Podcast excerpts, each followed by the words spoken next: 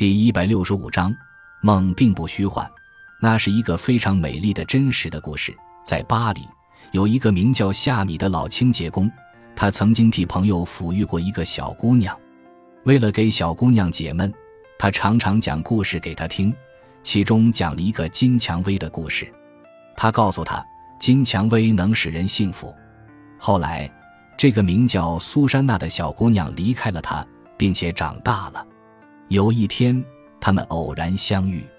苏珊娜生活的并不幸福，她含泪说：“要是有人送我一朵金蔷薇就好了。”从此以后，夏米就把每天在首饰坊里清扫到的灰尘搜集起来，从中筛选金粉，决心把它们打成一朵金蔷薇。金蔷薇打好了，可是这时他听说苏珊娜已经远走美国，不知去向。不久后，人们发现夏米悄悄地死去了，在他的枕头下放着用皱巴巴的蓝色发带包扎的金蔷薇，散发出一股老鼠的气味。送给苏珊娜一朵金蔷薇，这是夏米的一个梦想。使我们感到惋惜的是，他终于未能实现这个梦想。也许有人会说，早知如此，他就不必年复一年徒劳地筛选金粉了。可是。我倒觉得，即使夏米的梦想毫无结果，这寄托了他的善良和温情的梦想本身已经足够美好，给他单调的生活增添了一种意义，把他同那些没有任何梦想的普通清洁工区分开来了。说到梦想，我发现和许多大人真是讲不通，他们总是这样提问题：梦想到底有什么用？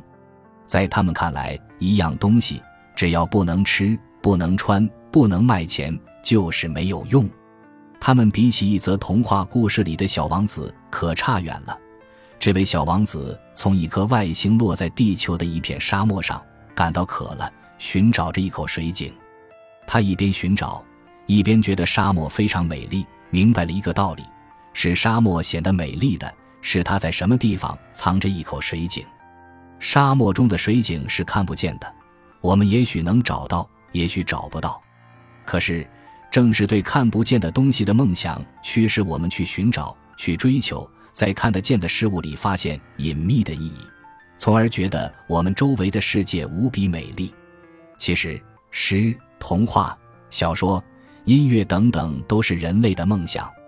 印度诗人泰戈尔说得好：“如果我小时候没有听过童话故事，没有读过《一千零一夜》和《鲁滨逊漂流记》。”远处的河岸和对岸辽阔的田野景色就不会如此使我感动，世界对我就不会这样富有魅力。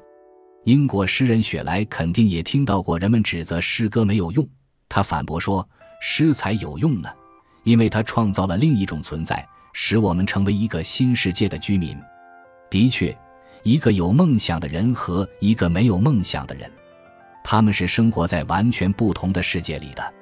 如果你和那种没有梦想的人一起旅行，你一定会觉得乏味透顶。一轮明月当空，他们最多说月亮像一张烧饼，压根儿不会有把酒问青天，明月几时有的豪情。面对苍茫大海，他们只看到一大滩水，绝不会像安徒生那样想到海的女儿，或像普希金那样想到渔夫和金鱼的故事。唉，有时我不免想。与只知做梦的人比，从来不做梦的人是更像白痴的。感谢您的收听，本集已经播讲完毕。喜欢请订阅专辑，关注主播主页，更多精彩内容等着你。